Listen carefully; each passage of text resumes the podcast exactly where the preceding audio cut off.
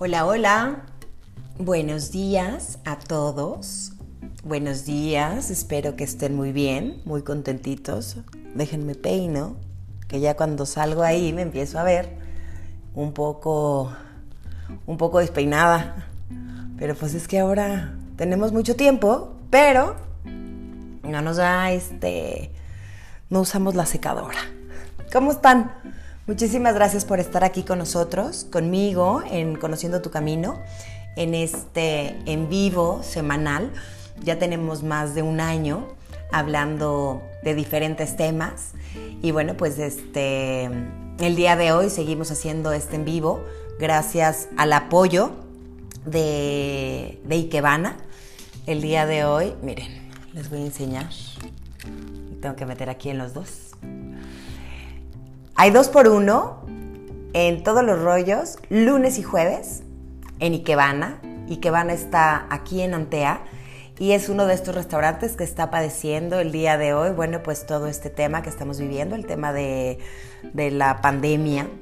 Y bueno, pues yo les quiero recomendar, este restaurante es maravilloso, es delicioso, tú puedes ir, hacer tu pedido directamente en el restaurante, que es lo que voy a hacer el día de hoy yo.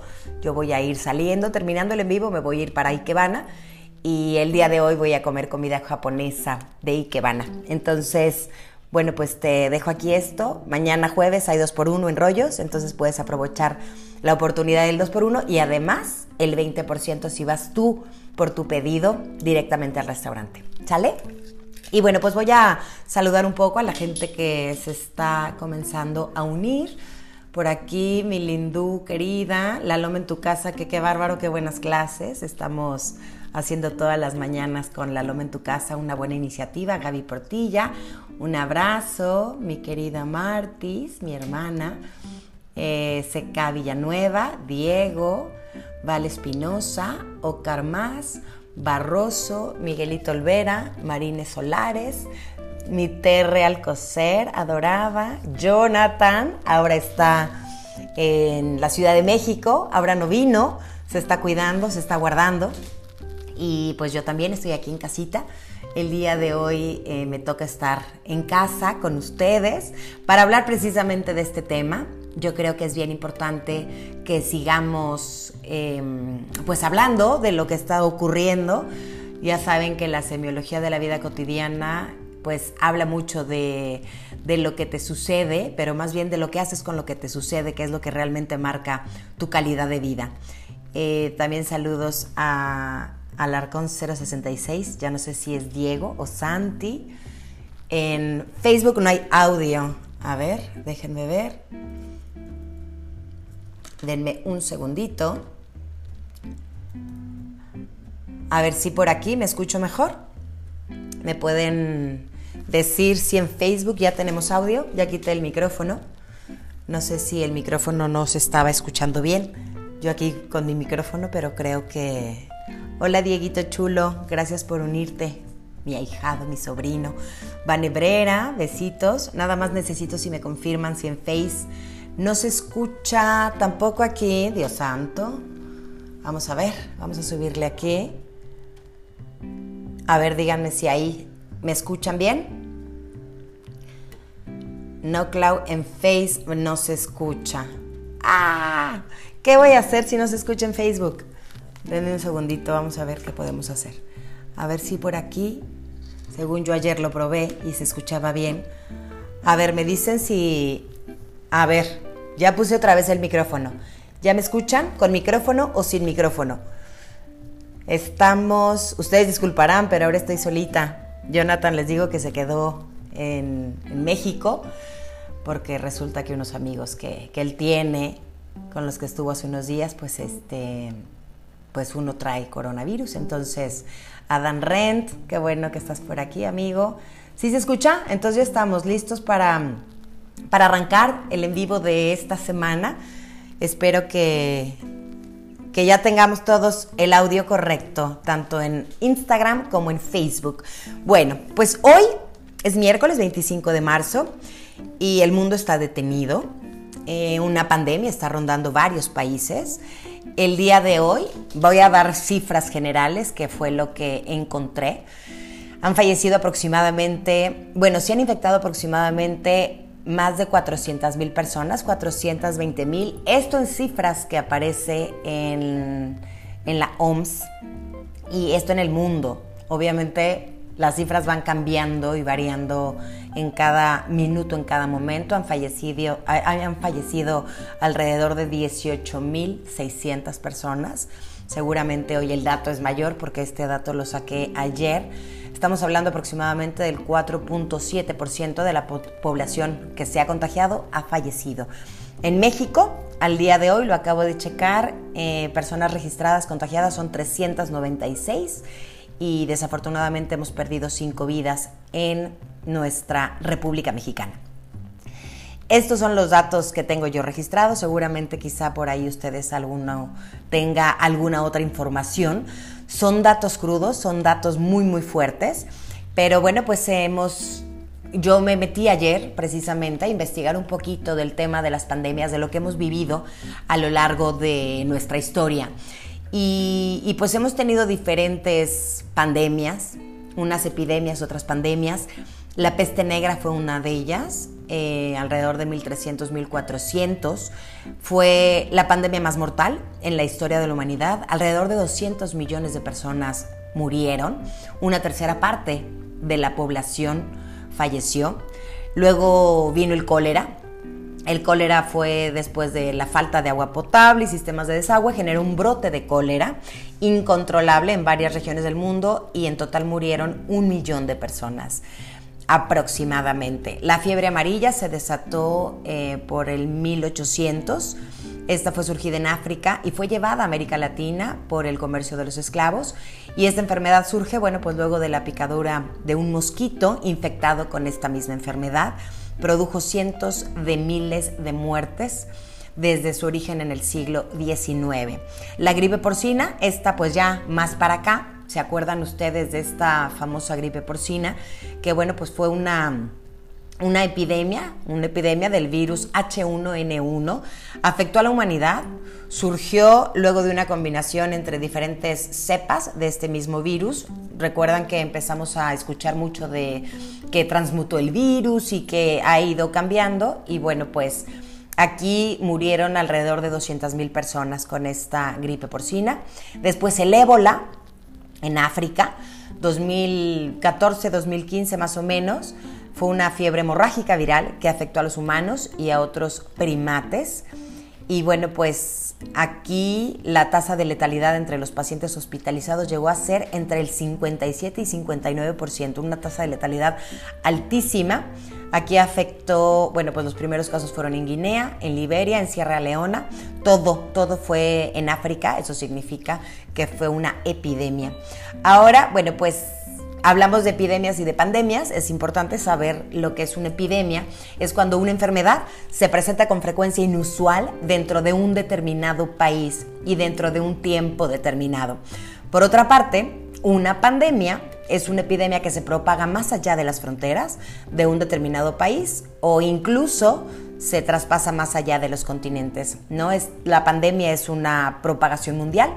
Si una enfermedad se propaga no solamente a nivel regional, sino también entre países y continentes, los expertos se refieren a esto como una pandemia. Saludos a todos los que se están uniendo, por ahí se está uniendo también Paula Quijas, Tere Quijas. Besitos a todas. Bueno, pues esta pandemia es justo lo que estamos viviendo en la actualidad. Yo no recuerdo haber vivido algo similar, a pesar de que ahorita les mencioné algunas. Sin embargo, pues muchas de ellas fueron localizadas y otras de ellas pues no se fueron a tanto, ¿no? Las, las primeras sí eh, se fueron a todo el mundo, fueron, pandemias que, que mataron muchos, miles y millones de personas. Sin embargo, bueno, pues hoy, según la Organización Mundial de la Salud, y los Centros eh, para el Control y la Prevención de las Enfermedades, las pandemias suelen estar, estar causadas por patógenos o tipos de virus de reciente aparición. Por ejemplo, podrían ser zoonosis, es decir, enfermedades que se transmiten de animales a humanos. Ahora se ha dicho mucho que viene esta enfermedad de los murciélagos, esos animalitos que la verdad a mí no me gustan nada, no me gustan nada, me da, me dan ansia horrible. Este, el guano también, también es este, mortal, ¿no? la, la popó de los murciélagos. Entonces, a mí esos animalitos no me gustan absolutamente nada. Pero bueno, Em, es una enfermedad nueva para los humanos, como está sucediendo ahora con el coronavirus. Muy pocas personas serán inmunes a este virus.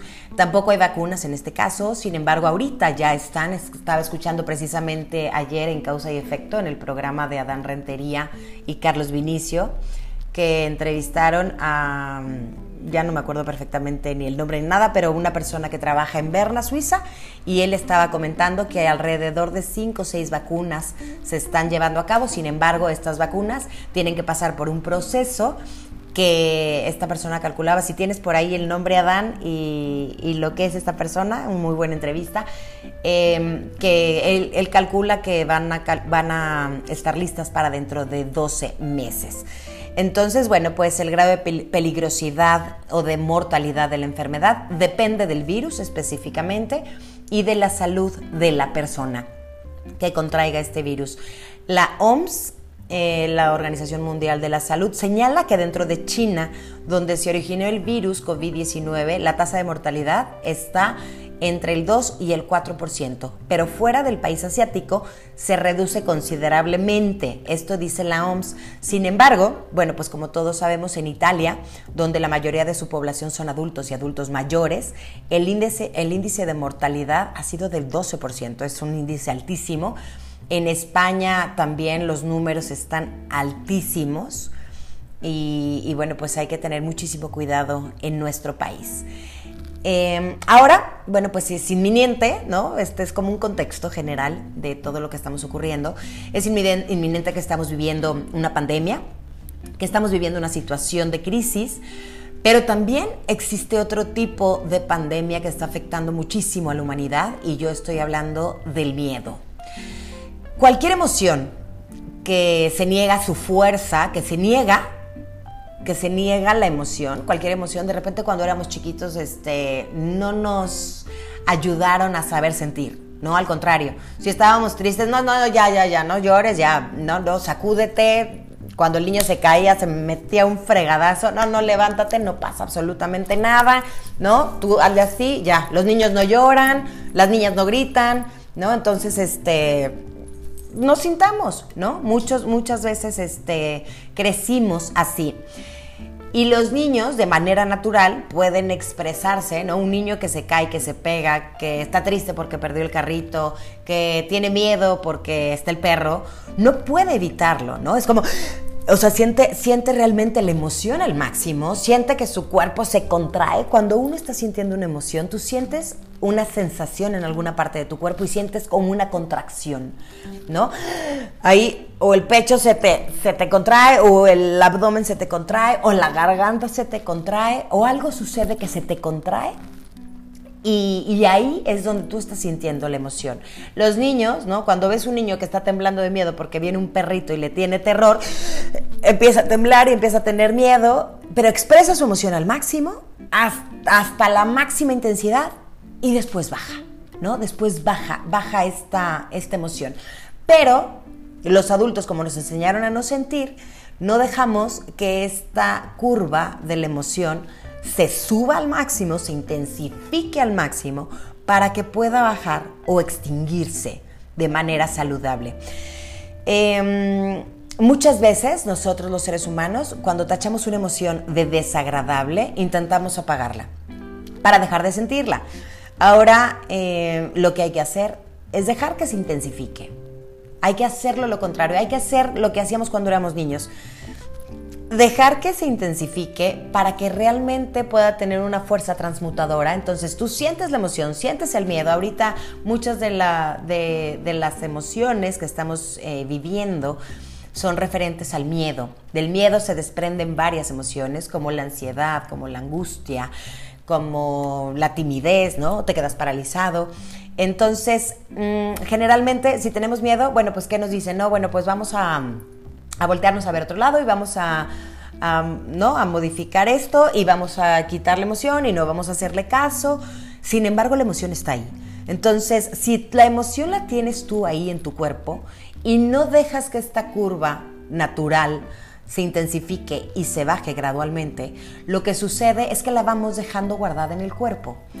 Y, esa emoción sigue ahí, sigue ahí, sigue ahí guardada, pero no la, no la hacemos consciente y no la externamos de forma consciente ni la intensificamos para que pueda subir y bajar.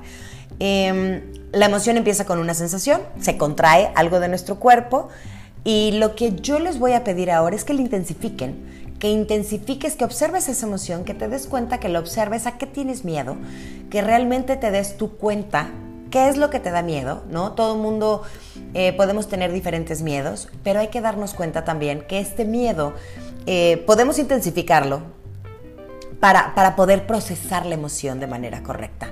Podemos intensificarlo, podemos pensar en el peor escenario, sí, podemos hacerlo, podemos ver todas las posibilidades que podrían ocurrir si yo me contagio, si mi familia se contagia, si mis papás se contagian, ¿no? Los adultos mayores.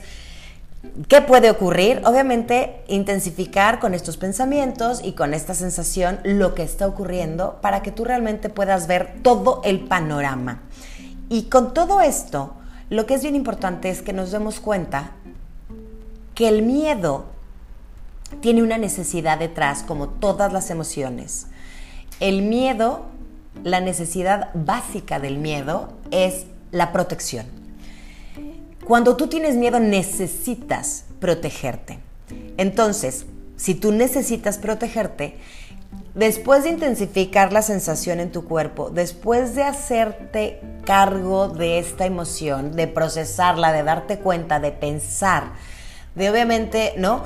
¿Qué puede pasar? ¿Cuál podría ser uno de los escenarios? El otro, otro escenario, el peor de los escenarios. Eh, podemos plantear todas las posibilidades infinitas de los escenarios que pueden ocurrir. Y en base a eso, lo que podemos hacer es protegernos. Eh, ahorita ya declararon que estamos en México en fase 2. Los miedos son para atravesarse. Sí, los miedos son, las emociones son para observarlas, para procesarlas y para, para soltarlas. No podemos vivir aterrados todo el tiempo. Ahora es bien importante que sí te des permiso de procesar esta curva de emoción, que subas toda la intensidad y después que dejes que caiga.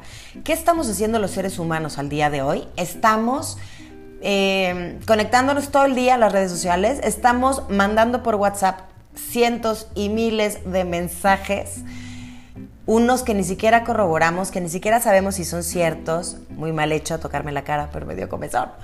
Pero bueno, vengo de estar recién lavada, recién este, puesta el gel.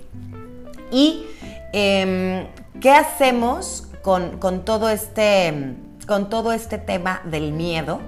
Resulta que, lo que lo que hay que hacer es protegernos, ¿no? Entonces, si nos tenemos que proteger, lo que hay que hacer es a ver, la angustia y la ansiedad que viven el miedo, que vienen del miedo, vienen del futuro, completamente del futuro. De todas las cosas que podemos pensar que pueden suceder, únicamente el 20% van a ocurrir. Y me estoy, me estoy yendo alta, ¿eh? Entonces, tenemos que darnos cuenta que de todas estas posibilidades que estamos planteando, del miedo que tenemos hoy por hoy, solamente el 20% va a ocurrir si nos vamos en un, nivel alto. Em, podemos, lo que yo les decía hace un momento, estar enfocados nada más en ver videos, en ver WhatsApps, en ver estadísticas, en meternos a ver qué está ocurriendo en Italia, en Francia, en España, en China. El otro día por ahí una prima que quiero mucho compartió un video de una señora que parecía desgarrador. Le piqué tantito y dije, no, bueno, no estoy dispuesta a escuchar estos videos tan, tan fuertes. Por ahí decía mi prima, lloré. Yo no, no, no, este, hay que tener un poquito de, de filtro.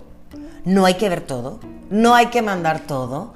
De verdad, hay que tener conciencia de lo que estamos diciendo y de lo que estamos mandando porque no podemos seguir alimentando eh, las redes sociales, no podemos seguir alimentando todo este tema digital con tanto miedo porque porque vamos a crear una psicosis, porque ya se crearon compras de, compras de pánico, porque de repente vemos salir a la calle gente casi casi vestidos como astronautas, porque tenemos que ser cuidadosos, sí, en un extremo total, sí, de acuerdo, pero no podemos entrar en psicosis.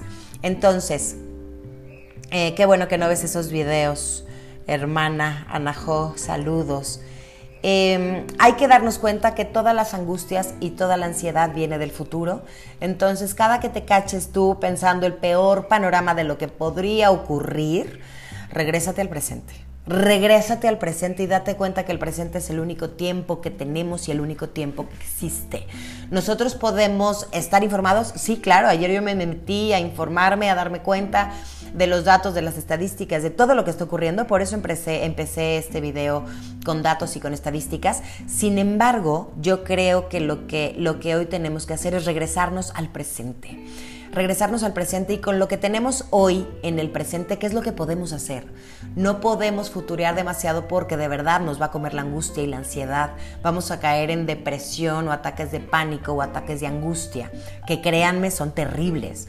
Entonces, Vamos a regresar al momento presente, vamos a estar en el aquí y en el ahora. Obviamente hay cosas que nos preocupan como mexicanos. Sin duda, bueno, pues la evolución de la epidemia del COVID-19 sí podría incrementarse eh, por las condiciones socioeconómicas del país, eh, las cuales constituyen, bueno, pues un mayor riesgo en comparación de los otros países que son desarrollados. Nosotros estamos en el tercer mundo y aquí, bueno, pues hablando de cifras que encontré, 20 millones aproximadamente no tienen acceso a servicios de salud. 24 eh, millones no cuentan con servicios básicos en su vivienda, hablando de luz, agua. 25 eh, millones aproximadamente no tienen acceso a una alimentación suficiente y adecuada.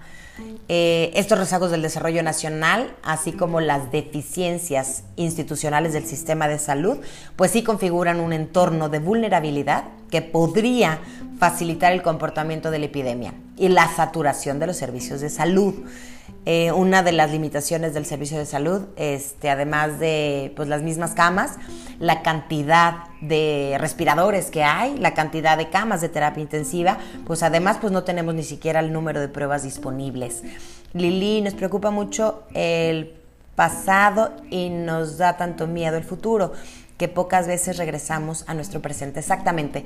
Eso es lo que yo les estoy pidiendo, ¿no? Ante el miedo que tenemos, que es inminente, que es evidente, sí procesémoslo, date tiempo, date oportunidad de procesarlo, pero también, una vez que lo sientas al máximo, que baje, que se reduzca, después de esto, libérate. Libérate un rato y no estés todo el tiempo viendo cosas del coronavirus. Eh, ¿Cuántos somos en México?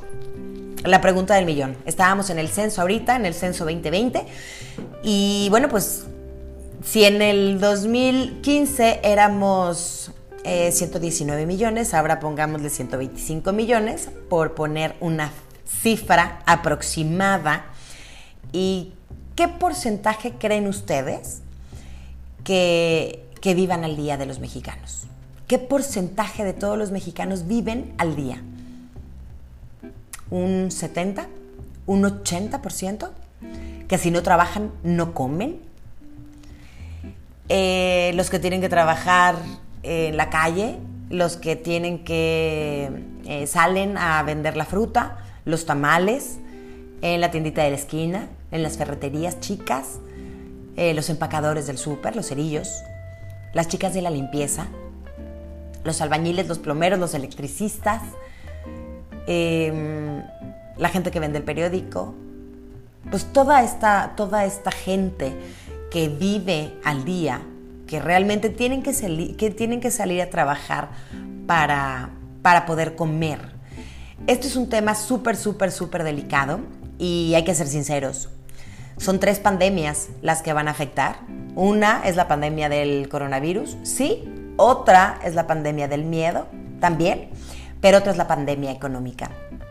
Eh, ya hablamos de las cifras del coronavirus, ya hablamos del miedo y de cómo hacer para, para procesarlo, para protegernos, para minorar la sensación en nuestro cuerpo y desvanecer la emoción, eh, ahora hablaremos de la pandemia económica. Eh, lo más recomendable para poder enfrentar esta situación es tratar de continuar la vida económica lo más posible. Dicen algunos empresarios que no se frenen las plantas productivas en la medida de las posibilidades. Lo que les queda a los empresarios eh, es reforzar prácticas de higiene, precaución, mesura y distancia social en la medida de lo posible. También leí por ahí que decía Carlos Slim, que decía que no va a despedir a nadie y que solicitaba a los empresarios que se solidaricen y para que permitan irse a sus casas a los adultos mayores, a todos aquellos que tengan padecimientos y también a las mujeres embarazadas. El tiempo que podría sobrevivir una persona sin ingresos en nuestro país es de menos de 15 días. Es gente que vive jornada tras jornada. No estamos preparados, como el primer mundo, como Alemania, como Francia, como España o como Canadá, para hacer un paro eh, de este tipo. Aproximadamente el 60%, el 70% de la economía en nuestro país está en la informalidad. Frenarla significaría que 6 de cada 10 mexicanos se quedaran sin ingresos totales. Un ciudadano alemán promedio, a partir de su ritmo de vida e ingresos, puede tener un fondo que le permita sobrevivir hasta cuatro meses. O sea que podrían eh, llevar a cabo ¿no? Esta, este aislamiento total y todas las medidas que están viviendo. Eh, aquí, en México, un mexicano no tiene ni para 15 días. Em, habrá familias que no puedan estar ni siquiera dos semanas recluidas. Entonces, de verdad, es complicado el tema en, nuestra, en nuestro país. Si las empresas grandes, las aerolíneas, las cadenas hoteleras, los restaurantes, los bancos, declararon que si se alargaba la situación seguramente podrían entrar en quiebra. Pues yo no sé qué pensar con las pequeñas y las medianas empresas porque realmente no resistirán mucho tiempo. Y bueno, como en todos los, en vivos y en diferentes episodios de, de, los podcasts de Conociendo tu Camino, yo quisiera encontrar una ruta de salida porque no nos vamos a quedar nada más con el problema o la problemática o el hecho de lo que está sucediendo.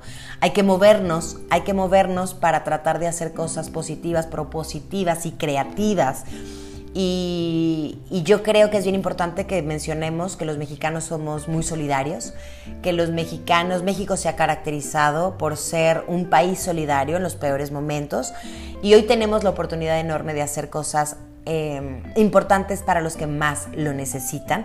Es momento de seguir moviendo la economía eh, para que no caiga por completo. ¿Cómo hacerle? Aquí a mí se me ocurrieron algunas ideas. Si tú tienes más ideas y si me las puedes compartir, sería maravilloso porque, porque creo que tenemos que sumar todos los mexicanos. Todos tenemos que seguir haciendo cosas, tenemos que seguir creando y tenemos que seguir produciendo de alguna u otra manera.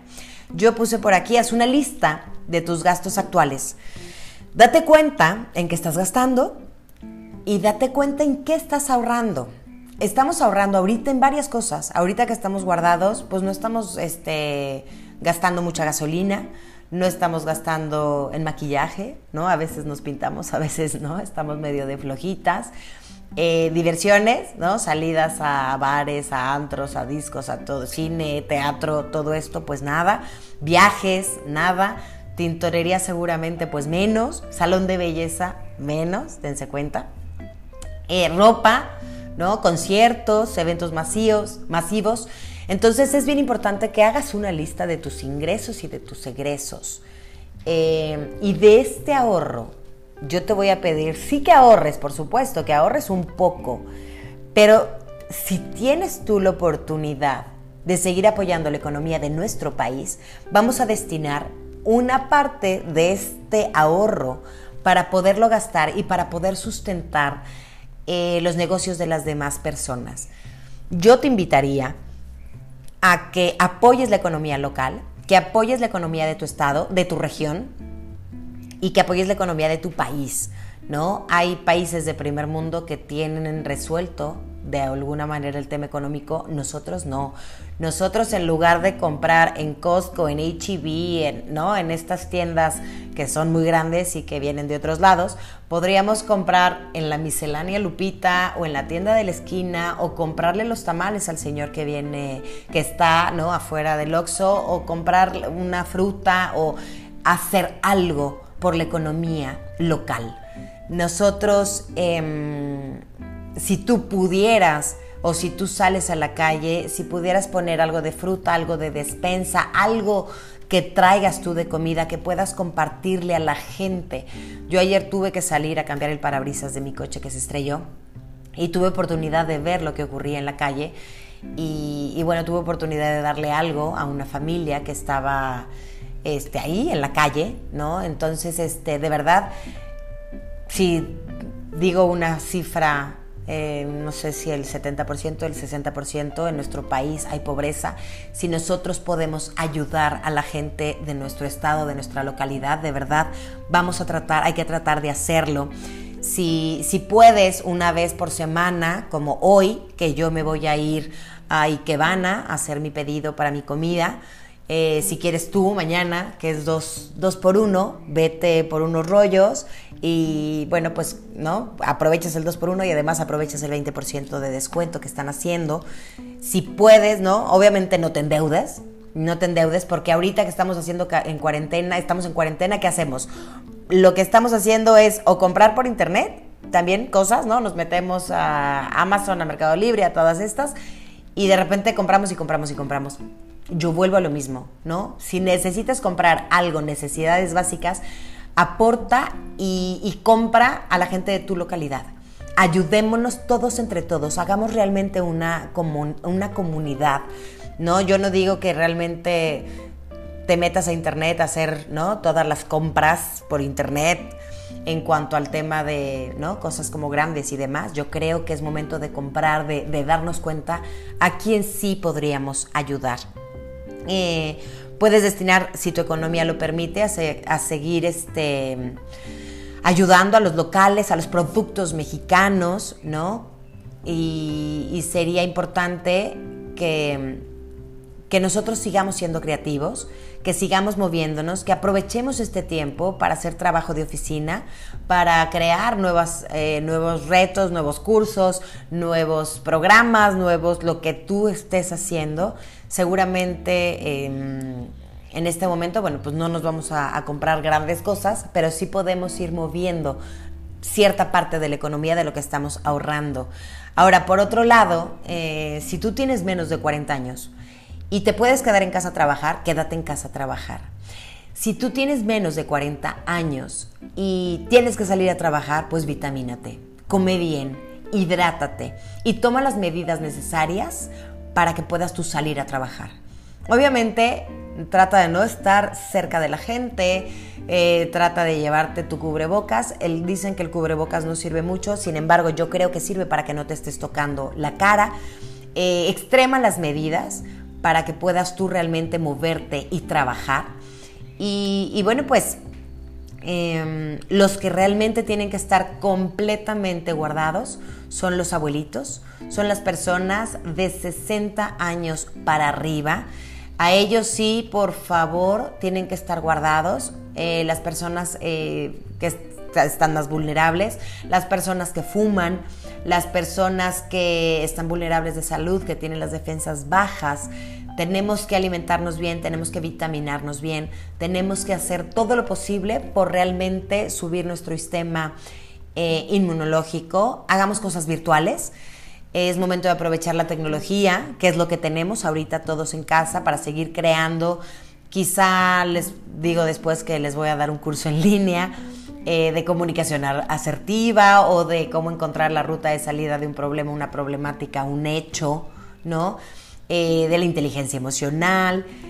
las clases del gimnasio, que ahorita les comentaba que la Loma en tu casa está haciendo clases virtuales maravillosas.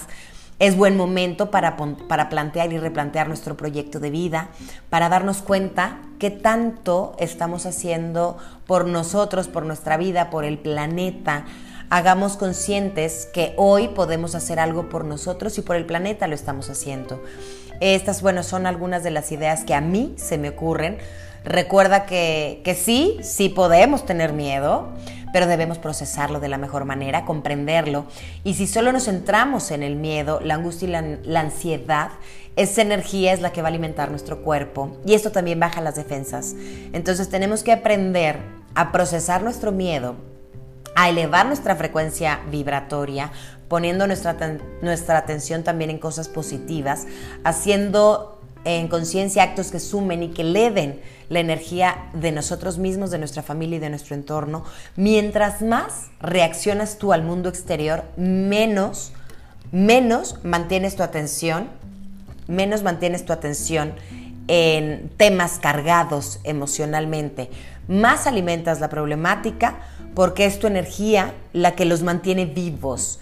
Entonces, mientras más pongas tu energía en todo el exterior, y en el futuro estás desplazando tu energía en la dirección opuesta.